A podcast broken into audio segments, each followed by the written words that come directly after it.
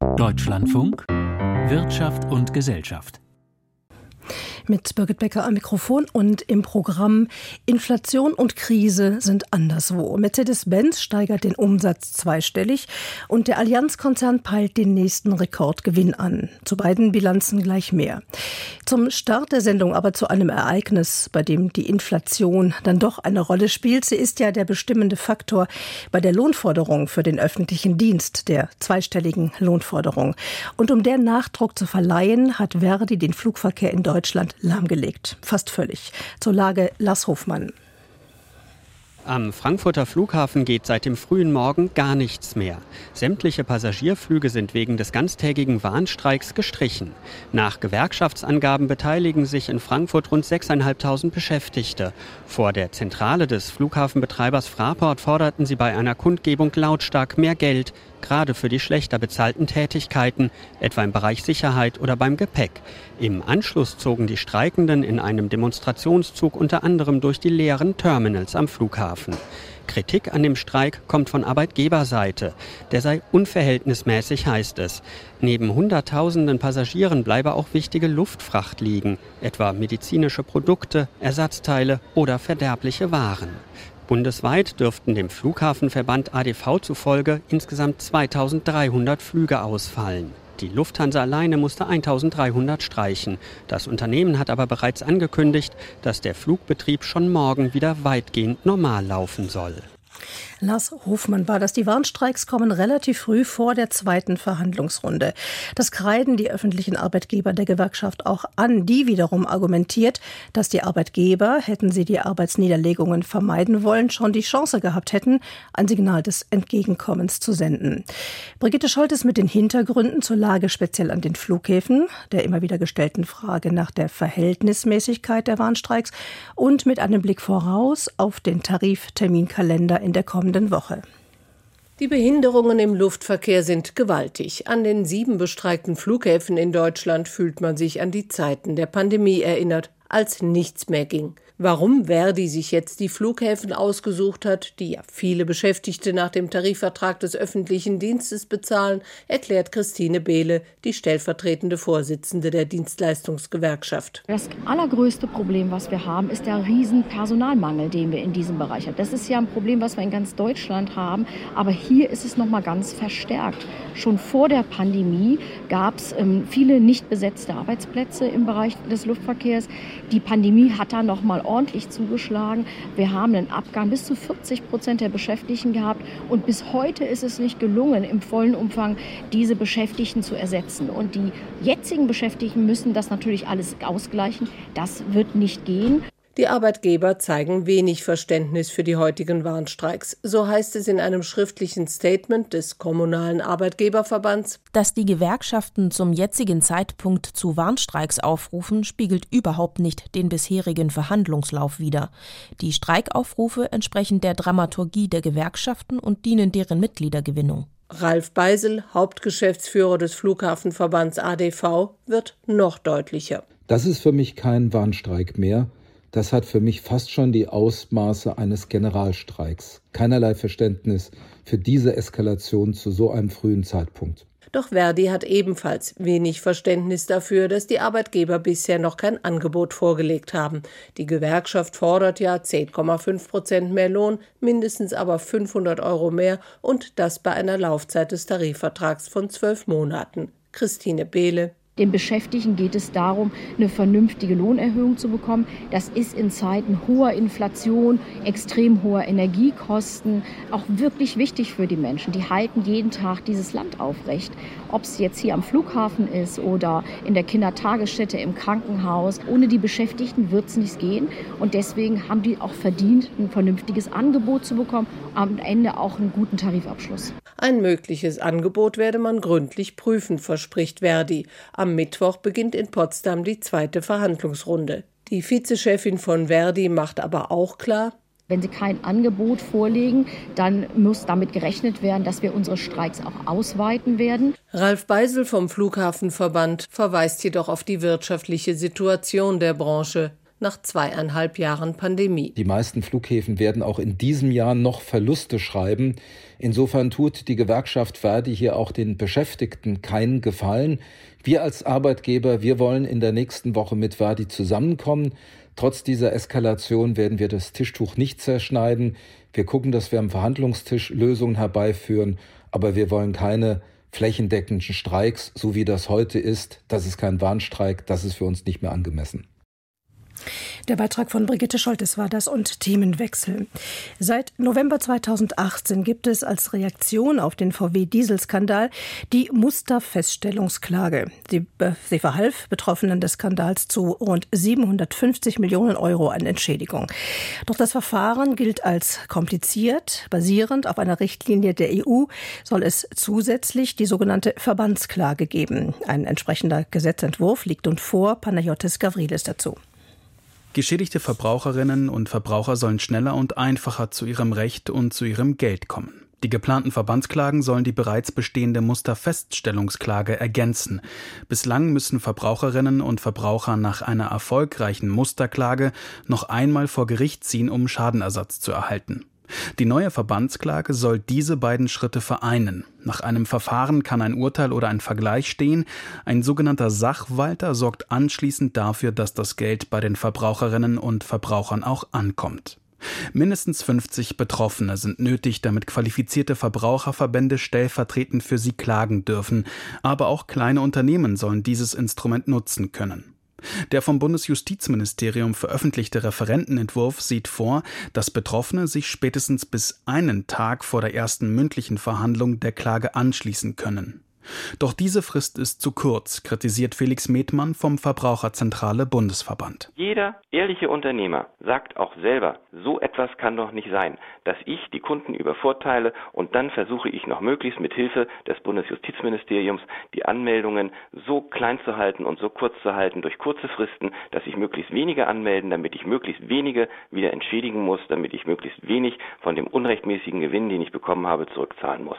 Das geht überhaupt nicht. Mietmann schlägt vor, dass sich Verbraucherinnen und Verbraucher auch bis zu drei Monate nach einem Urteil oder einem Vergleich der Klage anschließen können. Es geht immer erst durch die Medien, wenn ein Urteil kommt. Da ist die Aufmerksamkeit der Verbraucher und Verbraucherinnen am größten.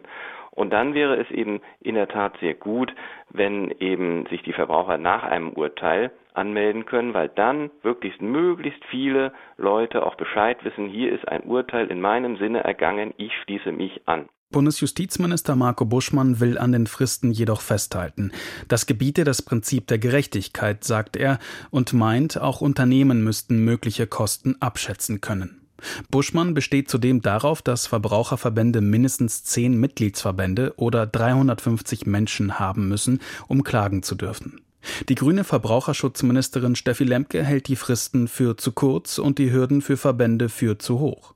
Seit Herbst, also Monate, liegt ein Referentenentwurf vor. Monatelang widerspricht Lemke der Versendung dieses Entwurfs. Gestern gibt sie nun doch ihr Go, was nicht heißt, dass der Streit beigelegt ist. Er ist nur vertagt. Ein Sprecher ihres Ministeriums erklärt es so. Es besteht ja auch noch inhaltlicher Dissens und weiterer Gesprächsbedarf. Es war nur eben auch uns als BMUV jetzt wichtig, dass das Verfahren weitergehen kann nämlich im Eilverfahren. Innerhalb von nur zwei Wochen sollen die Verbände Stellung beziehen, danach muss ein Entwurf durchs Kabinett und durch den Bundestag. Die Zeit drängt. Denn die EU-Richtlinie zu Verbandsklagen hätte längst bis Weihnachten umgesetzt werden müssen. Mittlerweile hat die EU-Kommission Vertragsverletzungsverfahren gegen Deutschland und weitere 23 EU-Länder eingeleitet. Bis Ende Juni dieses Jahres muss die Richtlinie in Kraft treten. Sonst drohen Strafzahlungen Millionen Euro pro Tag. Panayotis Gavrilis war das. Im Mai des vergangenen Jahres beschloss die EU das Ölembargo gegen Russland. Wirksam werden sollte es zum Jahresende. Offenbar fließen aber trotzdem größere Mengen russischen Öls durch die Druschba-Pipeline nach Polen, was nun für Verstimmung im brandenburgischen Schwedt sorgt, denn in der dortigen Raffinerie PCK ist der russische Ölhahn zu. Der Brandenburg-Korrespondent Christoph Richter dazu und zur Frage, wie es überhaupt zu Öllieferungen aus Russland nach Polen trotz Embargo kommen kann. In Brandenburg stößt die Nachricht auf deutliche Kritik. Man sieht sich also die Raffinerie PCK Schwed, die bis Ende letzten Jahres mit Erdöl über die Druschba-Pipeline versorgt wurde, deutlich benachteiligt. Dass Polen weiter russisches Pipelineöl verarbeite, stelle das ganze Ölembargo in Frage, meint Jan Redmann, CDU-Fraktionsvorsitzender im Potsdamer Landtag und Mitglied im CDU-Bundesvorstand. Polen verweist offenbar darauf, dass es langfristige Abnahmeverpflichtungen ähm, gegenüber Russland eingegangen ist und sich äh, bei Verstoß dagegen schadenersatzpflichtig machen würde. Nun ist es aber so, dass auch Deutschland zumindest für das laufende Jahr 2023 Abnahmeverpflichtungen gegenüber Russland eingegangen ist. Und ähm, wir uns schon fragen, ob hier ebenfalls eine Schadensersatzpflicht zulasten Deutschlands droht. Das wäre natürlich eine Lose-Lose-Situation. Dann würde Deutschland an Russland Geld zahlen müssen, ohne Öl zu bekommen. Dieser Umstand, der ließe sich schwerlich rechtfertigen. Der Hintergrund, Polen habe einen laufenden Vertrag mit dem russischen Erdölkonzern Tatneft, aus dem man nicht rauskäme, heißt es hinter vorgehaltener Hand im Bundeswirtschaftsministerium. Durch die Blockade Ungarns gäbe es kein vollständiges Pipeline-Ölembargo, weshalb auf Polen hohe Vertragsstrafen zukämen, würde man den Vertrag mit Russland einseitig kündigen. Zudem seien die Vertragsstrafen höher als die der Lieferkosten. Bis zum Auslaufen der Verträge 2024 wolle Polen daher weiter russisches Pipeline-Erdöl beziehen, auch um die Kriegskassen des Kremls nicht übermäßig zu füttern.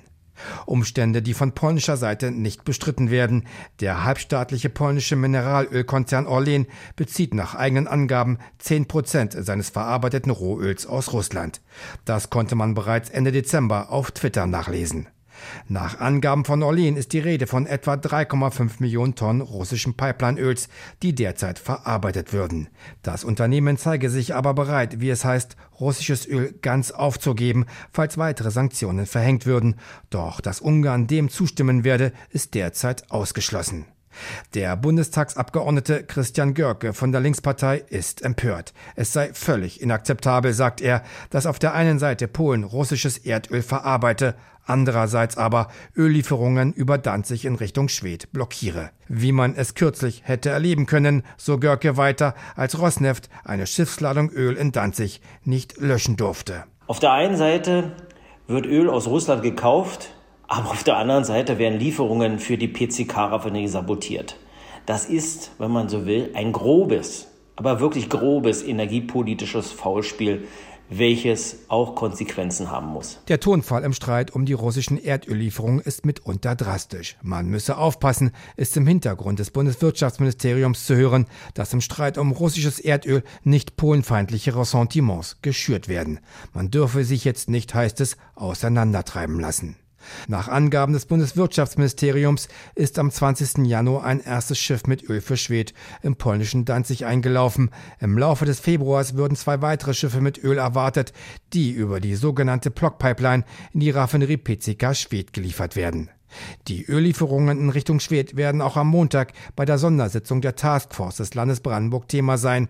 Die Bundesregierung soll da über den Stand der Dinge berichten, also mit welchen Rohöllieferungen die PCK-Raffinerie Schwedt in naher Zukunft rechnen kann. Der Brandenburg-Korrespondent Christoph Richter war das. Die schwierige Abkopplung vom Energiegeschäft mit Russland, andere Variante. Deutschland und Österreich haben heute ein Abkommen über die Nutzung eines gemeinsamen unterirdischen Gasspeichers unterzeichnet. Wolfgang Fichtel dazu.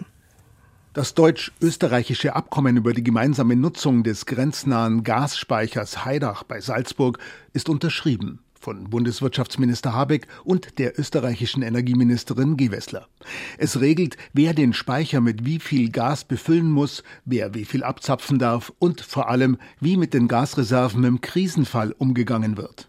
Auslöser, die Sache endlich vertraglich zu regeln, waren russische Gaslieferstopps nach Beginn des Angriffskrieges gegen die Ukraine. Der Gasspeicher Heidach gehörte zu zwei Dritteln der russischen Gazprom, die aber inzwischen von Österreich enteignet ist. Der Speicher liegt komplett unter österreichischem Staatsgebiet, hatte aber lange nur eine Leitung nach Deutschland, genutzt vor allem von Bayern, vor allem für die Firmen im bayerischen Chemiedreieck, die viel Gas verbrauchen. Auch die österreichischen Bundesländer Vorarlberg und Tirol werden über den Speicher Heidach mitbeliefert. Letzten Sommer war der Speicher fast leer gelaufen, was vor allem in Bayern große Sorge ausgelöst hat.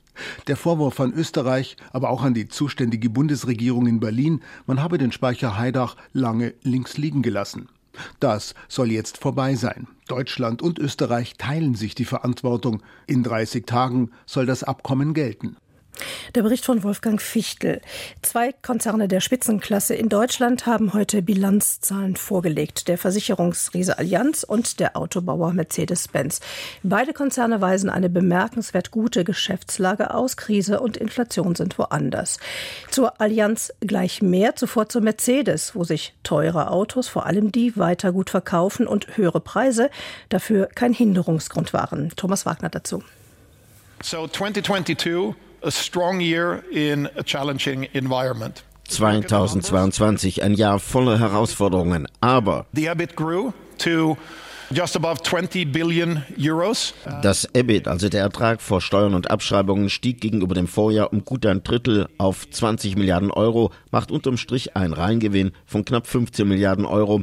Und so erlebten die Analysten und Journalisten heute einen gut gelaunten Vorstandschef Ola Kelinius bei der Vorstellung der Bilanzzahlen der Mercedes-Benz Group AG für das zurückliegende Jahr 2022. Umsatz anstieg gegenüber dem Vorjahr um 12 Prozent auf 150 Milliarden Euro. Absatz bei den Mercedes-Pkw, die nicht eben als Schnäppchen gelten, weltweit um 5 Prozent auf über 2 Millionen Fahrzeuge gestiegen. Durchschnittspreis pro Auto über 70.000 Euro und das in Zeiten, in denen Land auf, Land ab vom Sparen die Rede ist. Knapsen beim Einkaufen, beim Kneipenbummel, viel Geld ausgeben beim Autokauf, wie geht das zusammen? Es ist so, dass im letzten Jahr viele Autobauer Riesengewinne gemacht haben, einfach deshalb, weil wenig Fahrzeuge zur Verfügung waren, weil die Chipkrise war und dann hat man sich ja darauf konzentriert, die teuren Fahrzeuge zu verkaufen. Es gibt mehr Gewinn als viele Fahrzeuge mit Einstiegsmodellen. Erklärt Autoexperte Ferdinand Dudenhöfer vom Car Center für Automotive Research Duisburg dieses Phänomen. Auf ein anderes Phänomen kam wiederum Mercedes-Chef Ola Kelinius in seiner Präsentation zu sprechen. Stichwort Elektromobilität. On the battery electric vehicle side, just shy of 70 Gleich 70 Prozent mehr Pkw mit rein batterieelektrischem Antrieb hat Mercedes 2022 im Vergleich zum Vorjahr verkauft. Allerdings liegt der Anteil von Autos mit Elektromotor an der gesamten Produktion bei knapp unter 6 Prozent. Wohin aber nun mit dem vielen Geld, das die Mercedes Car Group AG verdient hat? What is the proposal on the dividend side? We suggest a dividend of 5,20 uh, Euro to the AGM. Man werde der Aktionärsversammlung eine Dividende Dividende von 5,20 Euro pro Aktie vorschlagen, kündigte Finanzvorstand Harald Wilhelm an. Das wären 20 Cent mehr als im Vorjahr. Und dann kündigte der Mercedes-Finanzchef Wilhelm noch etwas an. Today with this announcement of uh, the 4 billion share buyback program. 4 Milliarden Euro will die Mercedes-Benz Group AG dafür aufwenden, eigene Aktien wieder zurückzukaufen, über einen Zeitraum von zwei Jahren hinweg. Dahinter verberge sich eine Taktik, so die Einschätzung von Autoexperte Ferdinand Dudenhöfer. Ich glaube, bei Mercedes steht im Vordergrund, dass man den Börsenkurs nach oben jagen will. Vielleicht auch so ein bisschen eine Reaktion für die gegenüber den neuen Herstellern, die kommen wie Tesla, denn dort hat man gewaltige Aktienkurse. Man glaubt, man ist unterbewertet. Aber das ist eine künstliche Kurserhöhung und nicht eine, die auf Fakten besteht. Ob die Geschäfte bei Mercedes weiterhin so geschmiert laufen wie im vergangenen Jahr? Schon im letzten Quartal 22 habe man Bremsspuren bemerkt, so Ola Kelinius. Man müsse, so der Vorstandschef, gegensteuern. We need to remain Swabian. Wir müssen Schwaben bleiben, sagt Gelenius, und eine schwäbische Tugend sei sparen, Kosten senken. Das werde eine Hauptaufgabe des Managements bleiben, in diesem Jahr und in den folgenden Jahren. Thomas Wagner war das zum Allianz-Konzern, der den nächsten Rekordgewinn anpeilt. Michael Watzke berichtet. Allianz-Aktieninhaber können sich freuen, Allianz-Kunden nicht so sehr. Denn der Münchner Versicherungskonzern hat einerseits so viel Gewinn erzielt wie noch nie und plant die höchste Dividende der Firmengeschichte auszuzahlen. Andererseits hat die Allianz diese Rekordergebnisse unter anderem mit Preiserhöhungen bei seinen Schaden- und Unfallversicherungspolicen erreicht, auch wenn Allianzchef Oliver Bäte naturgemäß eher andere Gründe für die guten Zahlen nennt. Unsere Leistung ist das Ergebnis eines durchdachten Ansatzes mit einer zuverlässigen Umsetzung sowie einer konsequenten Vereinfachung und eines disziplinierten Kapitalmanagements. Zu Deutsch Die Allianz spart und rationalisiert, wo sie nur kann. In der Versicherungsbranche geht gerade die Angst vor einer Schadeninflation um, die durch die allgemeine Inflation getrieben wird. Soll heißen, die Kosten steigen rasant, weil sich im Zuge des allgemeinen Preisanstiegs auch die von den Versicherern bezahlten Reparaturen deutlich verteuern, etwa für Autounfälle oder Unwetterschäden an Gebäuden. Bäte warnt, wie immer, vor weltweiter Volatilität. In einer unberechenbaren Zeit und einer Welt mit wachsenden Risiken und gesellschaftlichen Ungleichgewichten nutzen wir mit großer Überzeugung die Größenvorteile der Allianz zum Wohle unserer Kundinnen und Kunden, unserer Mitarbeiterinnen und Mitarbeiter sowie unserer Aktionärinnen und Aktionäre. Letztere dürfen, wie gesagt, am lautesten jubeln. 152,7 Milliarden Euro Gesamtumsatz hat die Allianz im Geschäftsjahr 2022 erreicht, ein Plus von fast drei Prozent. Der auf die Aktionäre entfallende Nettogewinn des Konzerns stieg um 1,9 Prozent auf 6,7 Milliarden Euro. Im vierten Quartal sank der Umsatz allerdings um 4 Prozent. Das lag auch an den schwachen Ergebnissen der hauseigenen Vermögensverwalter PIMCO und Allianz Global Investors. Ende 2022 hatte die Kundschaft 1,6 Billionen Euro bei der Allianz angelegt. Das waren 331 Milliarden weniger als ein Jahr zuvor. Allianzchef Bäte erklärt das im Wesentlichen durch, Zitat, ungünstige Markteinflüsse.